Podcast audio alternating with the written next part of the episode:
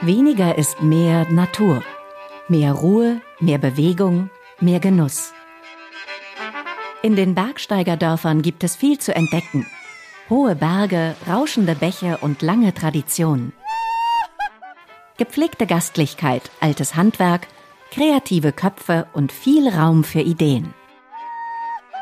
Die Initiative der Bergsteigerdörfer des österreichischen Alpenvereins ist eine Erfolgsgeschichte. 15 Jahre, zahlreiche Gemeinden, hunderte Geschichten. Prominente Alpinistinnen und bergaffine Menschen erkunden bei ihren Rundgängen Dorf für Dorf. Der Podcast, wo weniger mehr ist. Mit freundlicher Unterstützung von Bund und Europäischer Union. Im Tal der stürzenden Wasser. Mit Ines Pappert durchs Maltertal. Ich bin Ines Papert, Kletterin und Alpinistin aus Berchtesgaden und ich bin heute ins Maltertal gereist, um mir das mal genauer anzuschauen und unter die Lupe zu nehmen.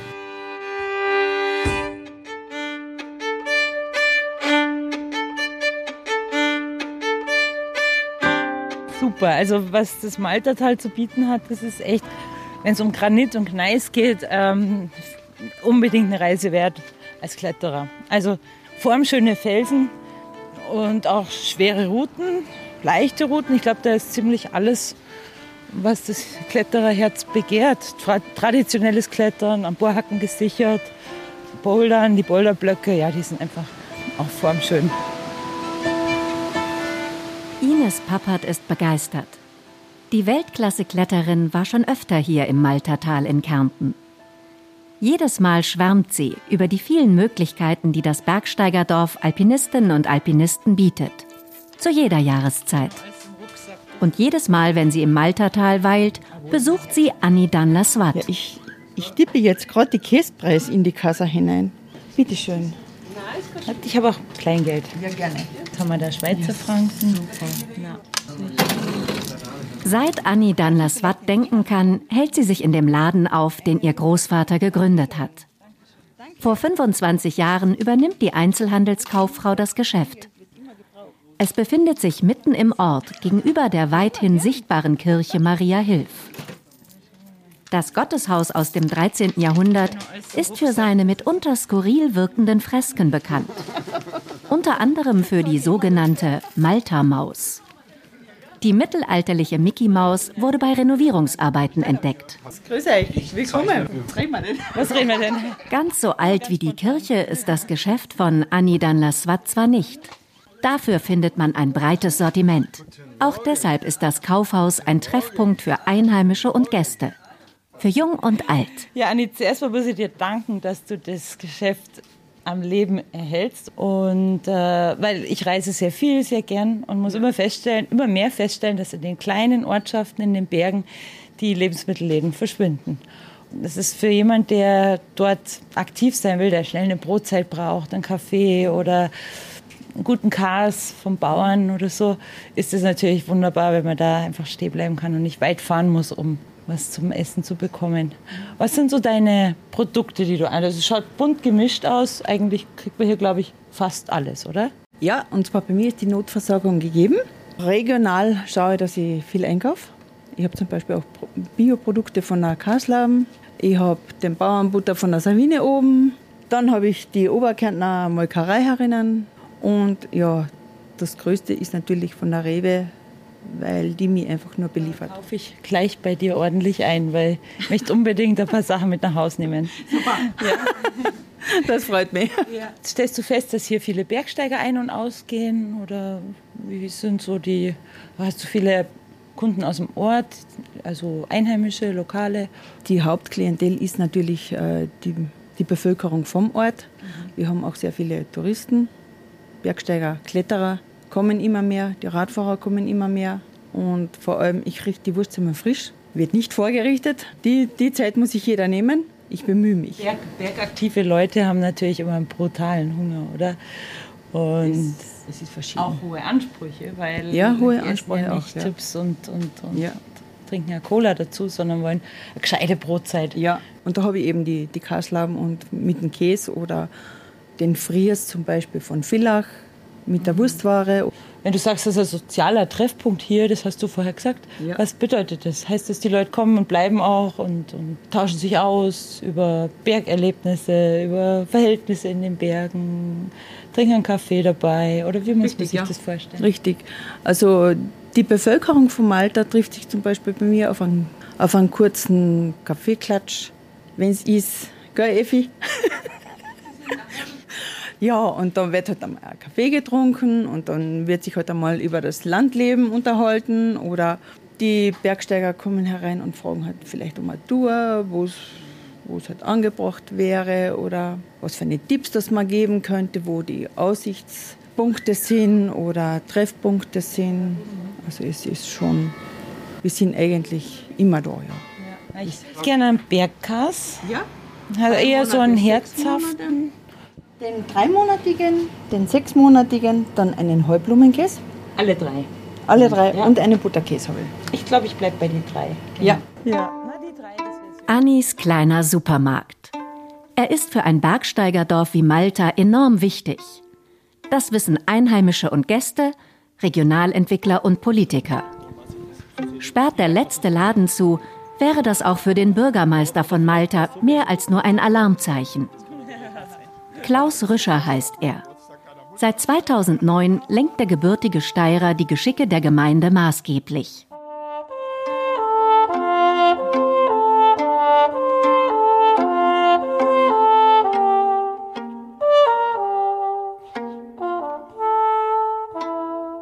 Ja, lieber Klaus, wir kennen uns ja schon aus einer Veranstaltung vor vielen Jahren. Da durfte ich hier in Malta einen Vortrag halten für die Eiskletter-Community. Und ich fand es total herzlich, total warm hier, die Atmosphäre und erinnere mich gern daran zurück. Äh, was ist für dich die Motivation, dass, dass man diesen Ort als Bergsteigerdorf überhaupt ernannt hat? Oder was war die Motivation? Ich habe äh, lange Zeit nicht gewusst eigentlich, äh, dass es ein Malta in Österreich auch gibt. ich habe in Graz dann studiert und meine Frau kennengelernt. Meine Frau stammt hier aus Malta und wir haben uns dann nach dem Studium entschlossen, äh, hierher zu gehen, haben ein, eine Frühstückspension übernommen von den Schwiegereltern und haben gesagt, naja, das war so eine klassische Sommerfrischler, äh, Frühstückspension mit immer kürzer werdenden Sommersaisonen haben wir gesagt, das ist ein bisschen wenig. Wir müssen das besser nützen oder wir wollen das besser nützen. Und dann haben wir gesagt, wir sind beide sehr bergaffin. Auch meine Frau ist begeisterte Bergsteigerin. Wir nutzen unser Umfeld und äh, machen das einmal auf der betrieblichen Ebene, haben seither sehr viel Bergsteiger von nah und fern als Gäste bei uns und die nächste Stufe war dann, dass wir gesagt haben, wir haben so viele interessante Möglichkeiten im Bergsport, vom Klettern eben über Canyoning bis Hochtouren, Wanderungen, was auch immer, Skitouren im Winter sehr, geht, geht sehr gut. Wir haben gesagt, das, äh, wir sind prädestiniert für ein Bergsteigerdorf. Das wäre eigentlich eine coole Geschichte für uns. Was macht denn am Bergsteigerdorf eigentlich aus? Also wir als Bergsteiger fühlen uns hier natürlich mal von Haus aus herzlich willkommen, allein weil es ein Ort ist, der den Namen trägt. Äh, Bergsteigerdorf. Aber was, was steht damit in Verbindung? Also was, was kann ich als Kletterer, als Bergsteiger, der hierher kommt, von diesem Ort speziell erwarten? Natürlich einmal die, die Bergsportmöglichkeiten muss man bieten, ganz klar. Das ist, aber es braucht mehr. Also für mich ist Bergsteigerdorf sein nicht nur, dass man sagt, okay, ich habe ein paar schöne Kletterfelsen und kommt zu uns, sondern ähm, es geht mir eigentlich um die Entwicklung des ländlichen Raums. Ja? Und ähm, ein Bergsteiger, eine Bergsteigerin fühlt sich, glaube ich, bei uns willkommen. Da, wir haben eine überschaubare Größe, wir haben keinen Massentourismus und das Wichtigste ist, glaube ich, wir haben eine Handvoll Betriebe, die wirklich sich auch im Bergsportbereich gut auskennen. Ja, ich sage nur, sag nur ein Beispiel. Wir haben uns eben auf Bergsteiger, Bergsteigerinnen äh, spezialisiert. Äh, vor kurzem hatten wir einen Gast, ähm, der wollte auf die Hochhalmspitze äh, gehen, hat die Steigeisen vergessen. Ja, was machen wir jetzt? Sage, kein Problem, geh bei mir in den Keller, da hängen, weiß ich nicht, 20 Bar, nimm dir eins, das auf deinen Schuh passt und wenn du wieder zurückkommst, dann gibst du mir das zurück. Ja, was soll ich dafür zahlen? Du zahlst nichts dafür, das ist ein Service von uns. Die Tour war gerettet, er war froh es ist absolut un unkompliziert abgelaufen und das schätzen die Leute.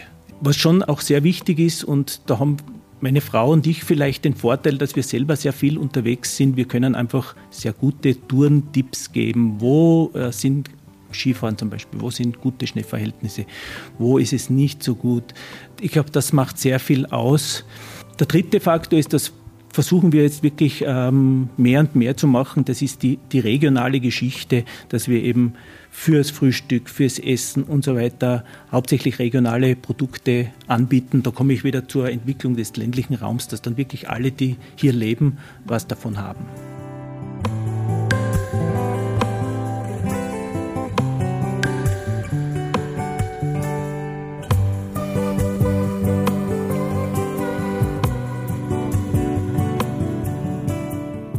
Bergsteigerdörfer wollen Orte guten Lebens sein, in der gesamten Bandbreite.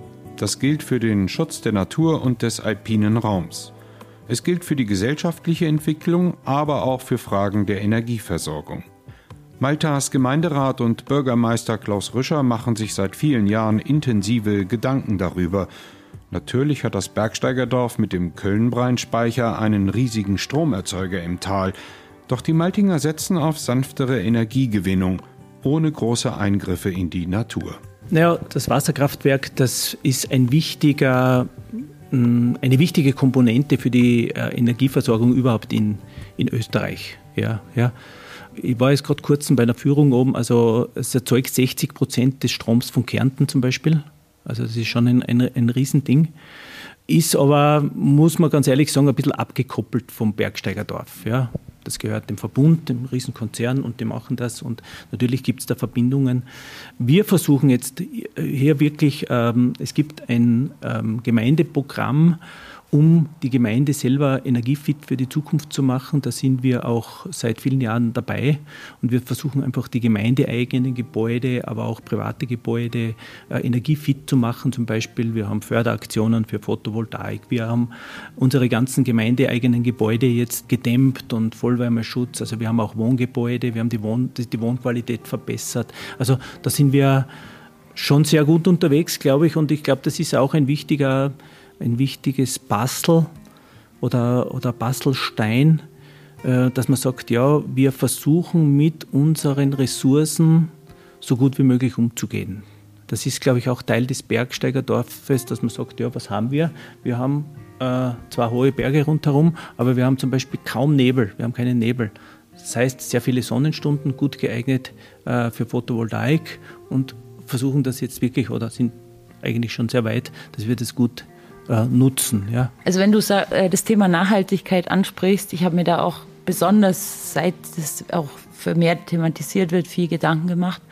Ich habe meine Reisegewohnheiten angepasst. Also ich reise noch einmal im Jahr auf eine große Expedition und auf der bleibe ich relativ lang, um mich auch an die Gegend, in die Gegend anzupassen, einzulassen. Das ist auch für mich, für meinen Geist viel, viel gesünder als dieses ständige Hin und Her. Aber Gleichzeitig glaube ich auch, dass wir als Bergsteiger mit sehr wenig zufrieden sind. Also sobald wir Natur haben, unseren, unsere Freiheit, unsere Projekte, Ziele da draußen, ist das für uns ein sehr hoher Wert. Und das, das finde ich schade, wenn ich in die Menschheit allgemein schaue, dass diese Wertschätzung oft in so vielen materiellen Dingen liegt, die eigentlich entgegen dieser ganzen Entwicklung geht. Also für mich ist Nachhaltigkeit weniger ist oft mehr. Also für mich ist nachhaltig also wenig zu nutzen, wenig zu, anzuschaffen, entsprechend wenig wegzuschmeißen und ja auch manchmal mich aufs Fahrrad zu setzen und mit beim Kletterzeug eine große Reise zu machen, um äh, solche Orte zu sehen, zu erleben. Die Langsamkeit ist dann auch oft der Wert, den man eigentlich äh, mitnimmt. Ja. Im Idealfall kann man auch mit weiß nicht, mit öffentlichen Verkehrsmitteln anreisen. Wie sind da bei euch die Möglichkeiten aufgestellt? Äh, grundsätzlich ganz gut. Also wir haben ja die Bahnanbindung bis äh, Spital an der Trau, das ist die Bezirkshauptstadt. Äh, von hier gehen Busse herein. Wir sind gerade dabei, ein neues Verkehrskonzept äh, auf die Beine zu stellen. Das soll dann ab nächsten Jahr soll das dann ähm, spruchreif werden. Da hätte man im Tal und bis Spital bis zum Bahnhof äh, wollen wir einen Halbstundentakt zusammenbekommen. Ein großer, ein großer Faktor für uns ist jetzt die Fertigstellung des sogenannten Choralmtunnels. Äh, der verbindet äh, Steiermark mit Kärnten. Und man ist zum Beispiel von Graz, von Graz ist man dann in eineinhalb, ein, dreiviertel Stunden in Spital. Und Graz und Umgebung hat eine riesen Kletter-Community zum Beispiel. Und die sind dann in zwei Stunden bei uns. Und das wird, also das, das, wenn das so aufgeht, wie wir uns das vorstellen, wird das ein Meilenstein für diese Entwicklung. Ich bin da ganz bei dir, was du vorher gesagt hast. Meine Frau und ich, wir machen ja auch Bergurlaube. Wir sind mit einem schon älteren VW-Bus unterwegs. Diese Reduktion auf das Wesentliche, das genießen wir so.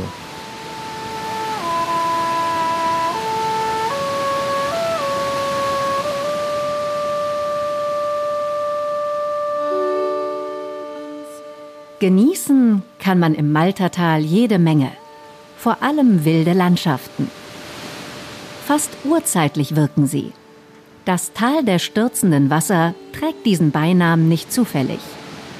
Tosende Wasserfälle, steile Felswände und schneebedeckte Gipfel. Vor gut 160 Jahren hat das auch die aufstrebende Schar von Alpinisten erkannt. Seither, sagt Hans Juri, kommen die Bergsteiger in das Tal. Wir sind jetzt im Bereich der Fallertümpfe.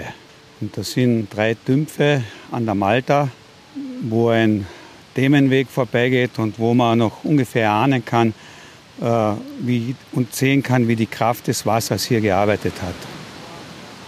Wir stehen also in einem wunderschönen äh, Fichtenwald, Blaubeeren am Boden, noch keine reif. Ihr sagt noch Schwarzbeeren. Schwarzbeeren. und ja, es ist ein idyllischer Ort. Sehr schön. Ja, wenn ich das richtig verstanden habe, bist du auch äh, Biologe und Geologe, warst als im Lehramt tätig. Ja. Lange Zeit deines Lebens und äh, kennst dich wahrscheinlich auch mit, der, mit den Gesteinsarten hier recht gut aus. Ja. Das ist natürlich das, was ein Kletterer immer als erstes interessiert. Ja, wir sind hier eigentlich äh, im Dauernfenster. Und im Dauernfenster, geologisch gesehen, das, ein geologisches Fenster ist so, wenn man von oben drauf schaut, zum Beispiel auf die Hochalmspitze, mhm. dann sieht man eigentlich in die tiefsten geologischen Schichten, weil alles rundherum wegerodiert wurde. Ja.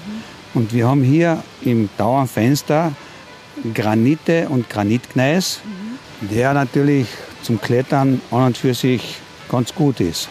Es ist eigentlich ein bombenfester Fels, gell? Und es schmiert auch nicht ab, wenn man öfter geht. Ja. Genau, also das ist ja ein Urgestein, oder? Und wir ja. im Berchtesgaden fahren schon ein Stück. Also ich würde sagen, hier, ihr seid die Nächsten zum Granitklettern für uns. Also es gibt Leute, die sagen, im Maltertal ist fast so ähnlich wie im Yosemite.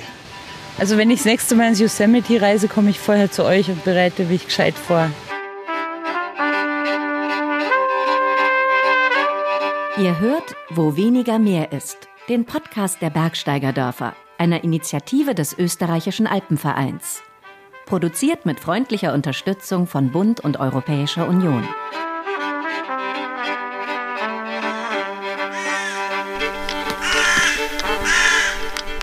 Im Maltertal ist Hans Juri ein bekannter Mann. Erstens, weil er im Alpenverein sehr aktiv ist, wie ungefähr 1200 weitere Sektionsmitglieder. Zweitens steigt der ehemalige Lehrer gerne selbst auf die Berge. Und drittens hat Juri gemeinsam mit Bürgermeister Rüscher auch die Alpingeschichte für Malta geschrieben. Mancher Maltinger sagt, der Hans sei ein wandelndes Lexikon. Wir wissen jetzt schon, dass die Alpingeschichte nicht ganz so lang zurückreicht bei euch wie in anderen Gebirgsregionen der Alpen. Bei uns ist so Alpinismus in dem Sinn, äh, beginnt Mitte des 19. Jahrhunderts, also um 1840, 1850. Und da hat es in Gmünd einen Gebirgsverein gegeben. Der Gmünder Gebirgsverein, der Chef war der Notar Fresacher. Die haben sich im Wesentlichen darauf beschränkt, von der Stadt Gmünd weg in die umliegenden Täler Wanderwege zu machen. Ja. Vor allem zu den Wasserfällen im Gößgraben, im Altertal, um den Leuten sozusagen die Schönheit der Natur nahezubringen. Weil vorher war die Natur etwas Bedrohliches, weil die Senner und die Hirten die sind nicht gern ins Hochgebirge gegangen. Mhm. Nur dann, wenn sie Vieh suchen mussten. Ja. Der Erschließer des Maltertales ist eigentlich der Magister Frido Kordon. Mhm. Das war ganz ein bemerkenswerter Mensch.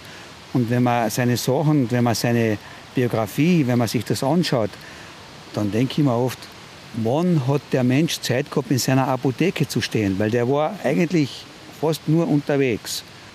Der war Wende 19. bis 20. Jahrhundert, kurz vorher, war er Mitglied in der Schriftleitung des Deutschen und Österreichischen Alpenvereins. Die haben ja dann eine Vereinszeitung herausgegeben und auch ein Jahrbuch. Und dort hat er vor allem und auch in anderen Medien hat er geworben für das Maltertal. Er hat gesehen in, den, in Tirol, da waren schon viele deutsche Sektionen und er hat so quasi einen Aufruf gestartet, die deutschen Sektionen sollen doch im Maltertal auch ein Arbeitsgebiet annehmen. Und tatsächlich haben drei Sektionen des Deutschen Alpenvereins, Gießen, Osnabrück und Katowice, haben dann hier Hütten gebaut. Der, der Deal zum Beispiel bei den Osnabrückern war, die Osnabrücker bauen die Hütte und die Sektion Gmünd baut den Weg dorthin, den sogenannten Elendsteig. Und so sind dann hier mehr oder weniger Stützpunkte entstanden und dann ist auch das Bergsteigen in die größeren Höhen losgegangen, weil die Dauernkönigin, die Hochalmspitze, hat ja 3336 Meter und das war damals schon eine ernstzunehmende Bergtour und da hat ja lange der Paul Grohmann als Erstersteiger gegolten, 1859. Heute weiß man durch genauere Recherchen, dass da schon heimische Bergsteiger ein paar Jahre früher oben waren. Und dann ist das Ganze eigentlich schon langsam ins Laufen gekommen. Man muss wissen, die deutschen Sektionen, die sogenannten alpenfernen Sektionen, die waren sehr betucht. Und bei uns war ja eigentlich relativ wenig. Und die haben dann doch ein bisschen den Tourismus angekurbelt.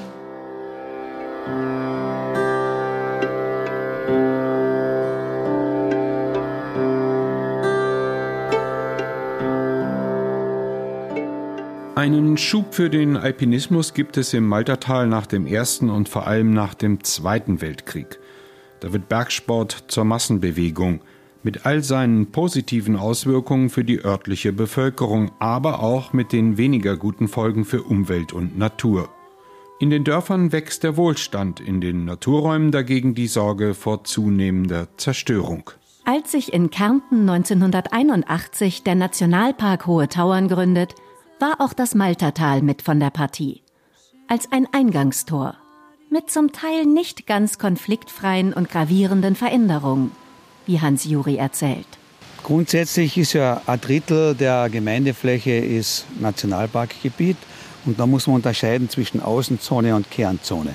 Und die Hochalmspitze liegt ja in der Kernzone und äh, um die Hochalmspitze herum ist ja der Alpenverein Grundbesitzer. 700 Hektar gehören dem Alpenverein und die bringt er aber in den Nationalpark ein.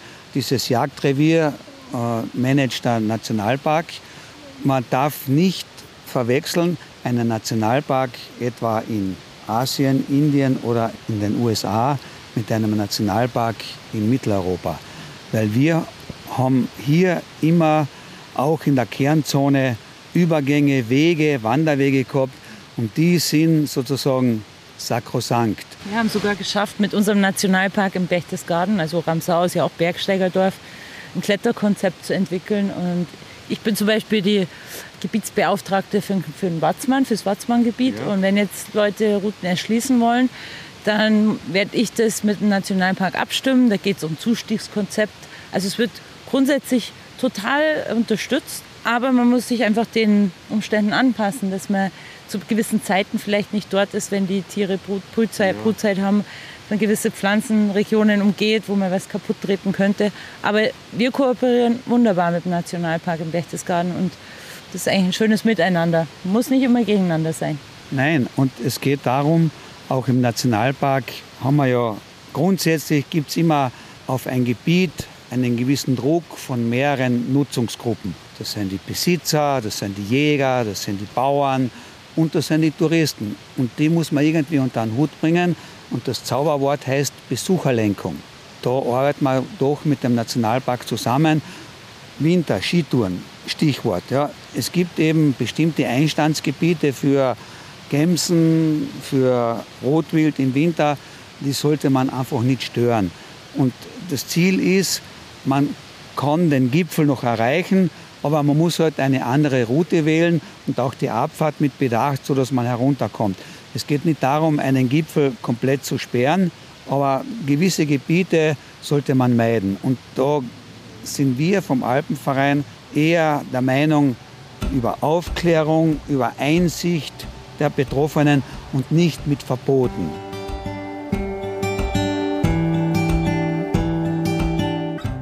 Heute ist der Nationalpark Hohe Tauern der größte in Österreich. Mit einer Fläche von mehr als 1850 Quadratkilometern gehört der Park auch zu den Vorzeigeschutzgebieten in Mitteleuropa. Er erstreckt sich über Teile des Salzburger Landes, Tirols und Kärntens. Gut 300 Gipfel jenseits der 3000er Marke finden sich hier, mehr als 330 Gletscher, rund 10.000 Tierarten wie Geier, Adler, Steinbock, Gams oder Murmeltier.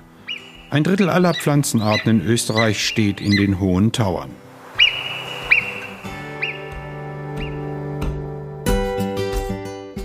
Am besten lässt sich der Nationalpark mit Hilfe der zahlreichen Rangerinnen und Ranger erkunden, die im und für den Nationalpark unterwegs sind. Natürlich auch im Bergsteigerdorf Malta. Ja, also ich bin die Caroline Winkler, gebürtige Bündnerin und lebe schon seit vielen Jahren im Maltertal und bin da auch tätig als Nationalparkrangerin, mache da meine Führungen, meine Touren, meine Schulprojekte, was wir haben, meine Bewusstheitsbildung, Klimaschule. Und das ist für mich die größte Bereicherung, diesen Job leben zu können. Caroline Winkler sitzt eher selten in ihrem Büro im Gemeindeamt. Lieber stapft sie mit Besuchern durch die zum Teil hochalpinen Landschaften. Eine Ausbildung zur Bergwanderführerin hat sie absolviert. Ebenso zur Kräuterexpertin. Und jetzt arbeitet Caroline als Rangerin. Also ich mache zum Beispiel immer Dienstag meine Kräuterführungen, die wird total super angenommen. Da sind da immer total viele Leute.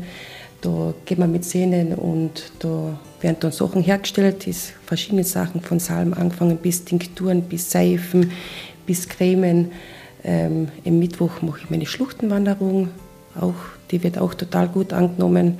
Im Winter natürlich gehen wir die Wildtierbeobachtungen. Also es ist für jedermann was dabei und wie gesagt, also ich kann da nicht sagen, was da mehr sind, da weniger. Es ist immer viel los. Auch privat geht Caroline Winkler in die Berge. In den hohen Tauern unterwegs sein zu dürfen, sei ein großes Glück, sagt die Rangerin. Wenn sie etwa nach schweißtreibendem Aufstieg und leichter Kletterei auf dem gut 3100 Meter hohen Preimelspitz steht. Da geht man von der Kümbrensperre weg, direkt ins Nationalparkgebiet hinein. Und da tut sich schon der ähm, Hochalmgletscher vor einem auf. Und da sieht man, geht man ein paar Moränen vorbei, von, da sieht man komplett, also ein Gletscher, die Hochalmgletscher, die Dauernkönigin, ein Klein-Elend-Gletscher. Also da hat man eine Umsicht bis Steiermark. Also das ist, da hat man eine Vielfalt von allen. Vielleicht bietet sich auch eine Übernachtung auf der Osnabrücker Hütte an. Vor allem, wenn man gleich mehrere Tage durch die hohen Tauern trecken möchte. Beispielsweise in die benachbarten Bergsteigerdörfer Malnitz oder Hütschlag.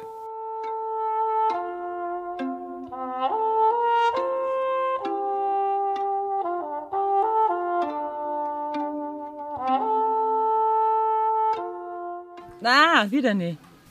Servus. Servus, Christi. Christi. Du, das ist ja eine wunderschöne Anlage hier. Ist das auch die Basis für die Gäste, die hier Urlaub machen und aktiv sein wollen? Oder?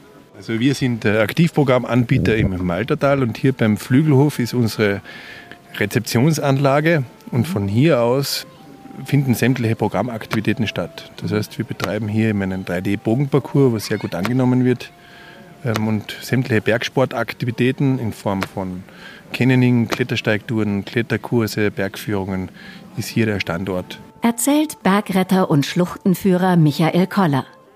Ortstermin für Ines Pappert am Flügelhof am Fuße der Gößfälle. Alle Sportarten, die du selbst auch ausführst oder machst? Ja, selbst aktiv. ausführt. Wir sind mittlerweile haben eine Größenordnung erreicht, wo wir äh, das in der eigenen Person nicht mehr ausführen können. Das heißt, wir haben Bergführer, Schluchtenführer, und die dementsprechende Guides, die was unterwegs sind und die Programmaktivitäten abhalten. Aber ich meine, privat gehst du trotzdem in die Berge und machst deine. Privat gehe ich in die Berge. Skitouren, Klettern, ja, genau. Berggehen. Genau. Spannend. Und wie viele Gäste habt ihr so im Jahr, also die bei euch? Ähm also wir haben jetzt Gäste, wir haben um die 25.000 Besucher in der Saison. Nur Wobei? Äh, nur hier auf diesem Standort. Äh, und der Großteil ist natürlich die Parcoursanlage und äh, dementsprechend was die Zusatzprogramme, was gebucht werden, dementsprechend Bergtouren, Klettertouren und Kletterkurse, mhm. was die Bergführer dann.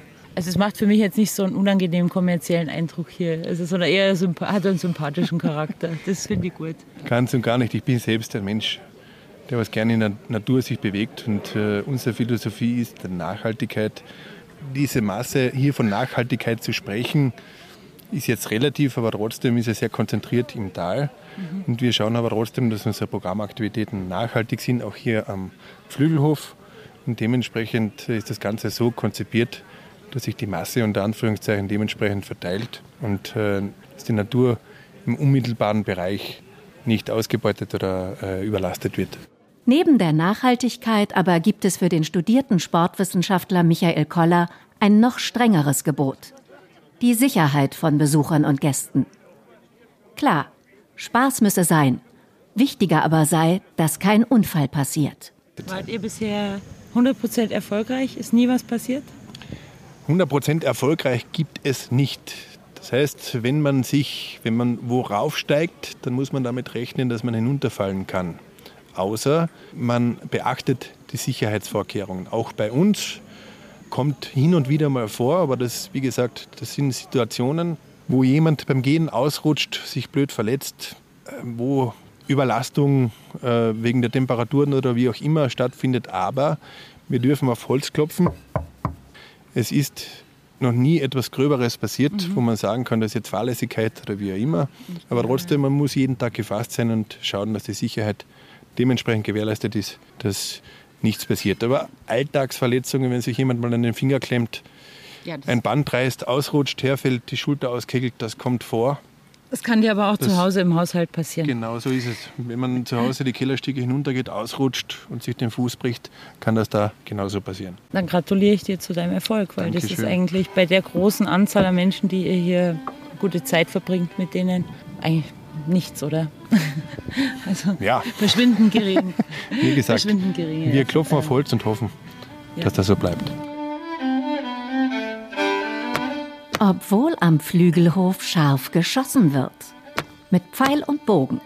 Noch gar nicht so lange, aber zielsicher und mit wachsendem Erfolg. Das heißt, wir ziehen den Bogen auf, stabilisieren hinten auf der Schläfe neben den Augen, visieren das Ganze an und wenn man sich dann dementsprechend sicher ist, lässt man die Sehne mit der Plastikhalterung los und hofft, dass der Pfeil im Ziel landet. Ich finde Bogenschießen total spannend, aber ich habe es noch nie selber gemacht, ehrlich gesagt. Also Viele Kletterer machen das. Ist so, ne? Ich komme mal vorbei, gebe mal Bogen. Nimmst du mich mal mit? Ich würde das gerne mal lernen. Es wäre mir eine Ehre, wenn du mit uns Bogenschießen gehst. Okay. Ja. Wenn, wenn ich kurz äh, einhaken darf zum Werdegang zum Bogenschießen hier bei uns im Altertal. Wir haben am Anfang, also am Beginn unseres Seins, äh, eine Aktivität gesucht, wo wir Leute beschäftigen, damit sie einen Spaß haben. Und wir selber sind ja begeisterte äh, sportaktive Menschen und haben uns gedacht, wir wollen für die Leute ein koordinatives Programm schaffen, wo sie dementsprechend gefordert sind. Und natürlich in den letzten Jahren, das heißt, der Bestand jetzt beim Bogenparcours, den gibt es seit fünf Jahren und der Zulauf zum Bogenparcours ist enorm. Wir selber haben nicht geglaubt, dass wir in kurzer Zeit solche Massen an sportbegeisterten Leuten ähm, lukrieren können. Und speziell, wenn jetzt deutsche Urlauber oder auch holländische äh, Urlauber, speziell auf den Großstädten, die kommen zu uns und sagen, boah, bei euch hier im Tal ist es so wunderschön, die Vegetation blüht und uns freut es dann. Für uns ist es als Einheimischer selbstverständlich, wenn man rausgeht in den Wald, da ist es grün, da ist es schön, da hört man die Wasserfälle rauschen. Bei den Gästen ist es oft nicht so. Michael Koller lacht. Seine Augen leuchten. Ines Pappert gibt ihm die Hand. Auch ihre Augen funkeln. Noch mehr allerdings nur ein paar Minuten später. Einige hundert Meter entfernt donnert der Fallbach-Wasserfall in die Tiefe. Direkt an der Malter Hochalmstraße steht eine nicht ganz alltägliche Skulptur. Sie erinnert an längst vergangene Zeiten.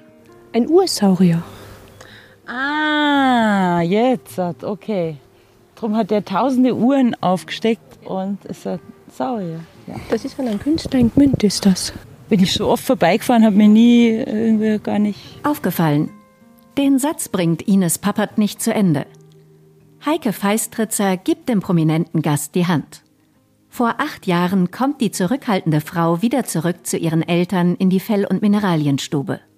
Die Wurzeln dafür liegen in den 1960er Jahren an der Gmünder Hütte. Seit Anfang der 1990er findet man das Geschäft am heutigen Standort Brandstadt. Es ist aber kein Feuer, das hier so leuchtet.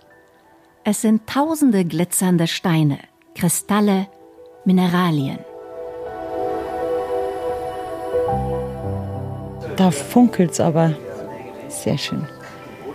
Das sind doch Kunstwerke der Natur, oder? Ja, unbeschreiblich, was die Natur eigentlich ja. macht, ohne unser Zutun. Es ist so, die Steine haben eine Schwingung, die Schwingung wird auf dem Körper übertragen und jeder Mensch reagiert dem anders darauf. Aber wir bekommen ganz, ganz viele positive Rückmeldungen. Der Bergkristall ist ganz ein guter Energiestein für klare Sicht und für positives Denken. Den brauche ich nicht, weil ich weiß genau, was ich will und ich denke immer positiv. Aber was gibt es an Stein, der einen so schwerelos nach oben trägt in der Route? Vielleicht einen, der nicht unbedingt Bei nur den, den Hosensack beschwert? Das gar nicht, glaube ich. Einer, der die Schwerkraft ein bisschen reduziert. Also aufhebt, traue ich mir nicht zu sagen, aber reduziert. Nein. Gibt es nicht? Okay. Leider. Zum Beruhigen wäre der Amethyst ein guter Stein. Für Allergien ist der Aquamarin ein guter Stein. Also, und ganz, ganz viel ist einfach die Intuition. Wenn man einen Stein sieht, dann hat es meistens einen Grund, dass an der anspricht. Wichtig ist auch der Hautkontakt eben für die Wirkung von den Steinen dann. Muss ich nachher noch eins für meinen Buben raussuchen. Da schlummern ja Werte, oder, hier drin? Ja, das ist erst der Anfang, also es kommt noch eine ganze Ach Menge. so, okay. Die meisten Mineralien kaufen Heike Feistritzer und ihre Eltern auf Messen und Ausstellungen. Dass Wanderer oder Bergsteiger vorbeikommen, um einen besonderen Fund zu verkaufen, ist eher selten. Der Grund liegt für Ines und Heike auf der Hand. Das sind zum Teil sind es Kletterer, die irgendwann ihre neue Leidenschaft im äh, Bergkristalle oder bestimmte Steine äh, suchen gefunden haben. Reden nicht viel, sind eher die ganz ruhigen. Ja, natürlich, also die wollen natürlich auch ihre geheimen Orte nicht verraten und geheimnisvolle Menschen. Das stimmt, ja. Das ist, glaube ich, eher Männerdomäne noch, oder? Die letzte. Ich bin sicher, die gibt's, die Frau, die reden nur nicht drüber.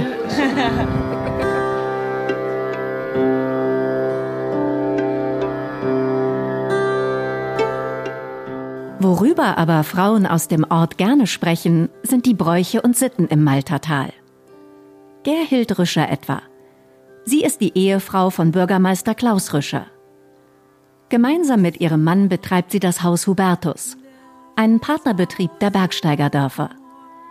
Das Besondere, hier bekommen Gäste nicht nur eine nachhaltig geführte Unterkunft mit Lebensmitteln aus der Region, sondern auch Ausrüstung und Tourentipps. Und wenn das Wetter mal nicht so ganz mitspielen sollte, dann haben Klaus und Gerhild immer eine Empfehlung parat. Zum Beispiel das alljährliche Kugelschießen, eine uralte Tradition im Maltertal. Das Kugelschießen zu Ostern, da treten zwei Mannschaften gegeneinander an. Es gibt einen ausgemachten Parcours, der geht durch das ganze Dorf, also meistens dann über Wald und Wiese. Auf diesem Parcours sind dann kleine äh, Stationen eingebaut, wo man so ähnlich wie beim Minigolf in ein, diese Kugel in ein, ein Loch befördern muss oder in ein Ziel. Und die Mannschaft, die halt dann als erster wieder am Ausgangspunkt ankommt, der Sieger, der bekommt dann von, der, von den Verlierern ein Essen bezahlt.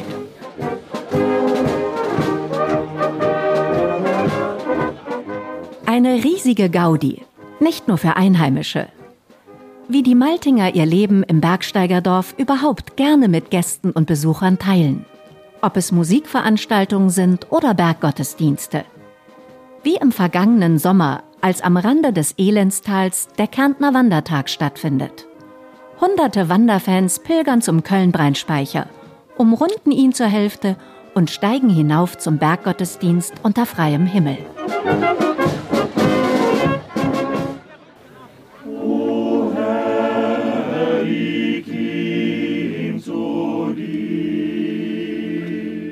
Dichte Wolken schieben sich über die alpine Kulisse.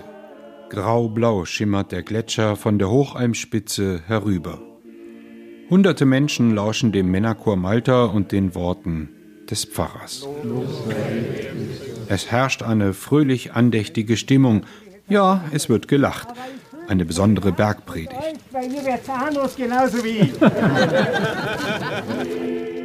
Hier haben die Worte der Kirche noch Gewicht. Die Menschen füllen abstrakte Begriffe wie Demut und Dankbarkeit mit Inhalten. Sie leben sie. Liebenswert rustikal, bescheiden und fröhlich.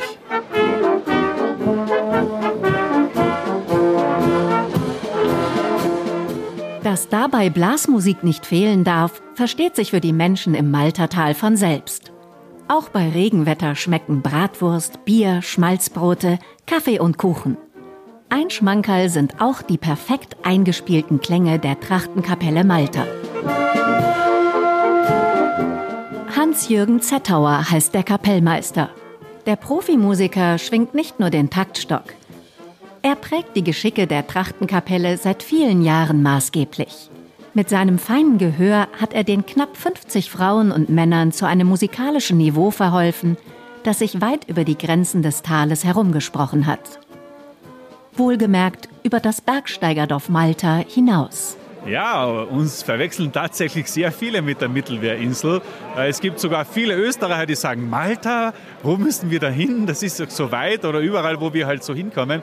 Äh, aber mittlerweile haben wir einen guten Namen. Wir haben eine super Kapelle, wir haben die Köln-Brennsperre. Also wir haben sehr, sehr viele Sachen, äh, die mit Malta in Verbindung gebracht werden können. Und mittlerweile wissen schon sehr viele, dass Malta ein schöner Ort in Kärnten ist.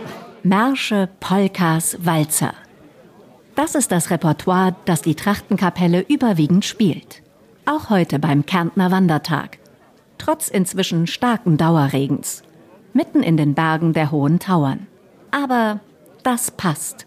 Wir sind ja im Tal der stürzenden Wasser. Da wir uns da heute auf 1800 Meter Höhe befinden, äh, haben wir natürlich nicht das ganze Instrumentarium mit. Wir sind so knapp 30 Leute, wir sind alle zu Fuß hereingewandert und wir werden uns natürlich auf traditionelle Blasmusik beschränken.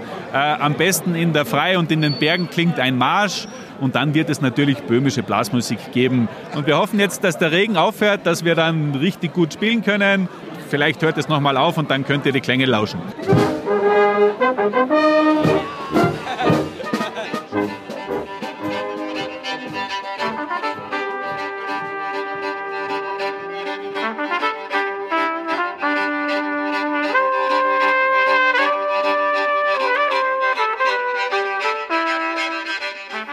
war der Podcast der Bergsteigerdörfer. Im Tal der stürzenden Wasser mit Ines Pappert durchs Maltertal.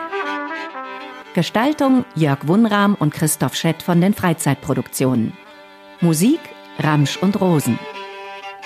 Wenn ihr mehr wissen wollt, findet ihr uns im Internet unter www.bergsteigerdörfer.org. Diesen Podcast findet ihr überall, wo es Podcasts gibt. In der nächsten Folge hört ihr Perle der Hohen Tauern mit Sandra Pollack durch Malnitz in Kärnten. Dieser Podcast wird unterstützt vom Bund und der Europäischen Union.